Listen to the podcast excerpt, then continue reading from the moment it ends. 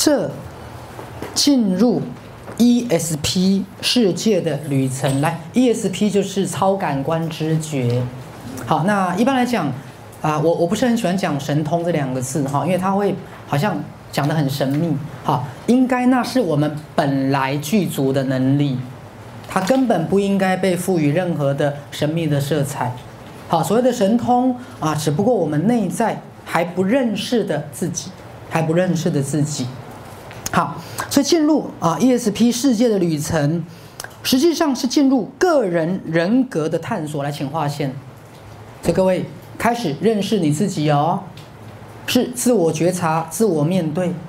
好，以修行术语来讲，叫直下承担，直下承担。好。来进入个人人格的探索，进入你自己的旅程，各位包含你的转世的过程。那转世的过程，我再强调一遍。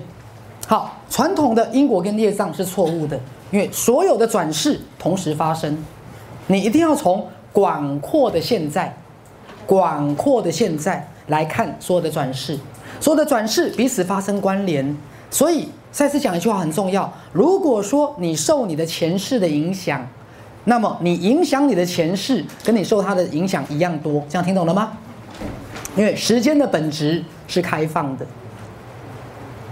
好，所以更真实来讲，你跟你转世的自己是同时发生的，是同时发生的，既没有过去，也没有现在，也没有未来，而都是在一个广阔的现在的这个。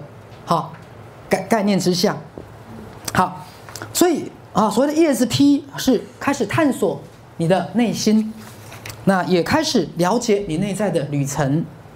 所以，哈，来鲁伯讲了哈，你不需要去找灵媒或算命师，好，甚至很多同学去找这个观落阴的哈，啊，我不鼓励啊，也不反对，啊，但是你也不要过于相信，不要过于相信哈，那。你不需要去找灵媒或算命师，就能发现像千里眼或心电感应这类现现象的真相。事实上，很可能你自己来会好得多了。好，所以赛斯心法是要每个人去自我打开自己的能力。